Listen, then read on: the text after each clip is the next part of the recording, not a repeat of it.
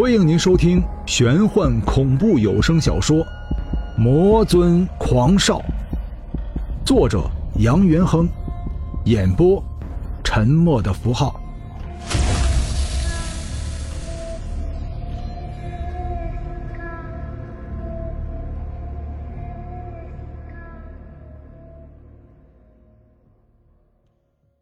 第二十六章。似被触动到了内心的痛楚，杨元亨苦笑了一声，打断了刘富年的追问。该告诉你的时候，我自然会告诉你。三手巨蛇剧烈的游动，使得周围山体震动，地面犹如遭遇了地震，裂开了无数个裂缝。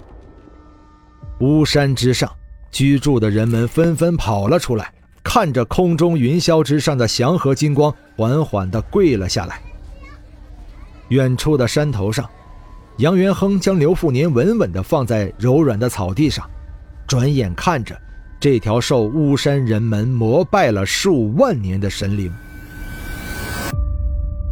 三首巨蛇石块包裹的身体已经完全显露了，不知是驱魔刀金色光芒的映衬，还是蛇身原本就是赤金色，伴随着初升的太阳。整个庞大的蛇身散发着刺眼夺目的金色光芒。那把盘旋在三手巨蛇上空的飞刀，似乎拥有可以颠覆世界的魔力，令这头异兽转性了。巨蛇蠕动的身躯渐渐停止，杨元亨忽然觉得内心似乎有一个声音在向自己呼唤。杨元亨觉得他眼前像是蒙了一层迷雾。眼前的世界变得模糊起来。听着三首巨蛇高亢嘹亮的吼声，杨元亨第一次觉得他鼻子酸酸的，眼眶里似乎有液体流了出来。他这是落泪了吗？杨元亨用手摸了摸他的眼角，黏黏的，滑滑的，眼前再次充斥着一片血红。杨元亨。你怎么了？刘富年忽然大叫道。杨元亨犹如未闻，在指甲上蘸了一点，送入口中品尝。猛然，杨元亨呆住了。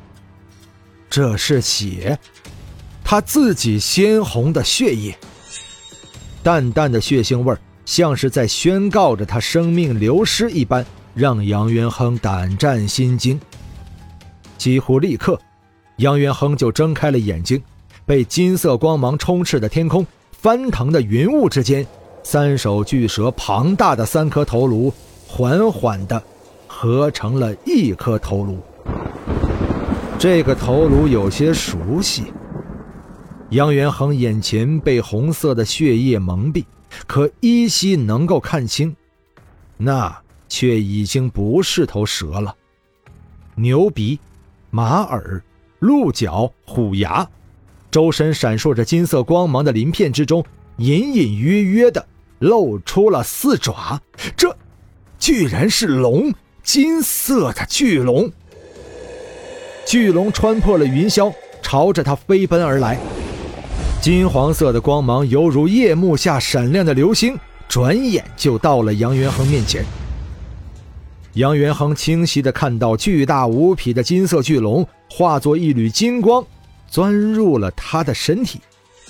那把三寸七分长的飞刀在他眼前飞速旋转着，久久不落。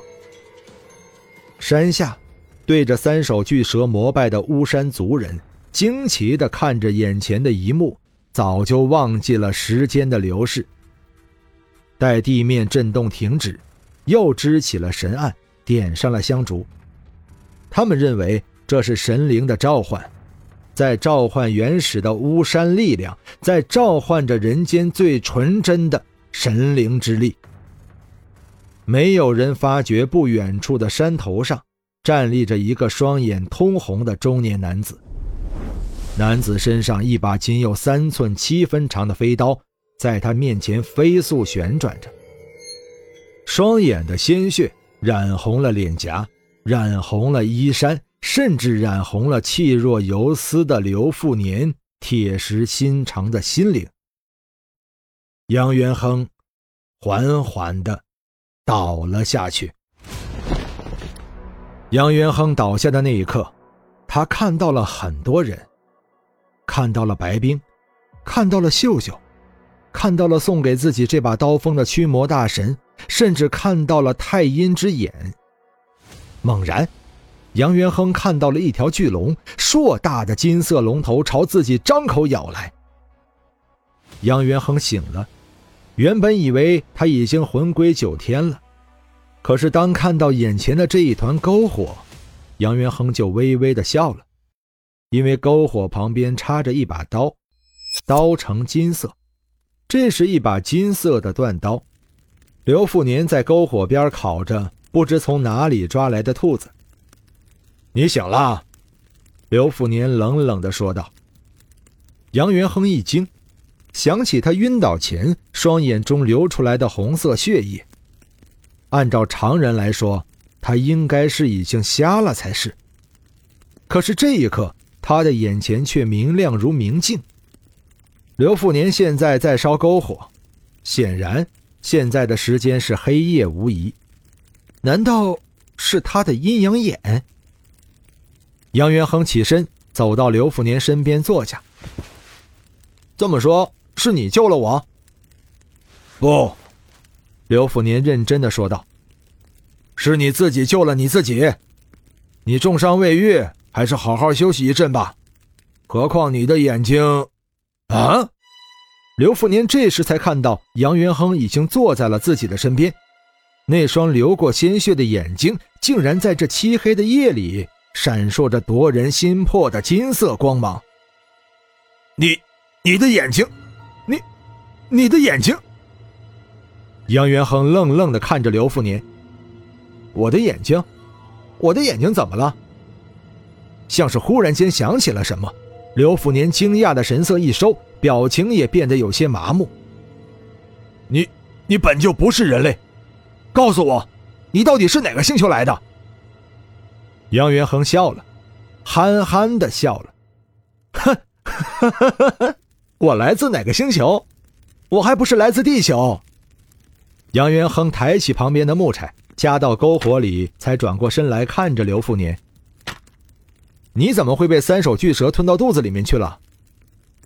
刘富年像是想起了恐怖的过往，沉吟了片刻，才说道：“那日我与你分别之后，准备去找罗七七。”我知道我们碰到的灵异事件，也许只有他才可以解决。可是到了巫山之后，我才发现一切并不像我想的那么简单。怎么说？刘富年不知不觉的手又一次摸在了刀把之上。也就是昨天，我来到这里，听他们巫山上面的人说，今天是几百年来难遇的天狗食日，他们在准备祭祀。在三首巨蛇山脚下摆放好了神案、蜡烛、香台，还有符纸。罗西西也在他们之中。他告诉我，不知是哪位前辈说，三首巨蛇最喜欢的就是天狗食日，因为这一天里面天象异变，会有不可思议的事情发生。在这神案面前，不能带仙灵之气，不能带仙灵之气。可是据我所知。你身上根本也没有什么仙灵之气啊！刘富年紧握刀锋的手紧了紧。不，我有。说着，将眼神落在身旁的金色断刀刀身上。你是说这把刀？刘富年不语，点了点头，算是回答。我就一直在奇怪，我每次见到你，你手中都是握着这把刀，这把刀就像是你的生命一般。从来没有离开过你的身体半米之遥。刘福年眼瞳急剧收缩着。那是因为这把刀就是仙灵之气。杨元亨没有惊讶，因为每次与刘福年见面，这把刀所散发出来的气息都是柔和的，就算脾气再火爆的人站在这把刀附近，都会觉得心境平和。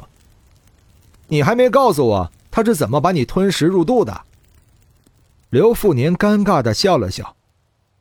等他们告诉我这些的时候，我并没有在意，因为三手巨蛇本就是一尊巨大的石头雕像，它就算再怎么凶猛，也只是石头。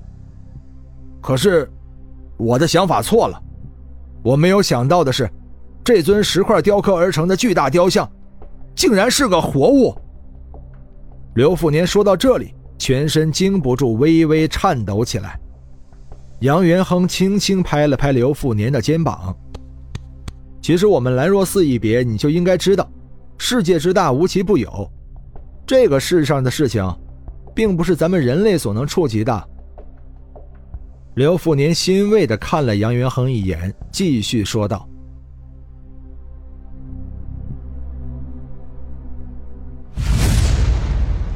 本章播讲完毕，感谢您的收听。如果您喜欢的话，欢迎您收藏、订阅。精彩，下集继续。”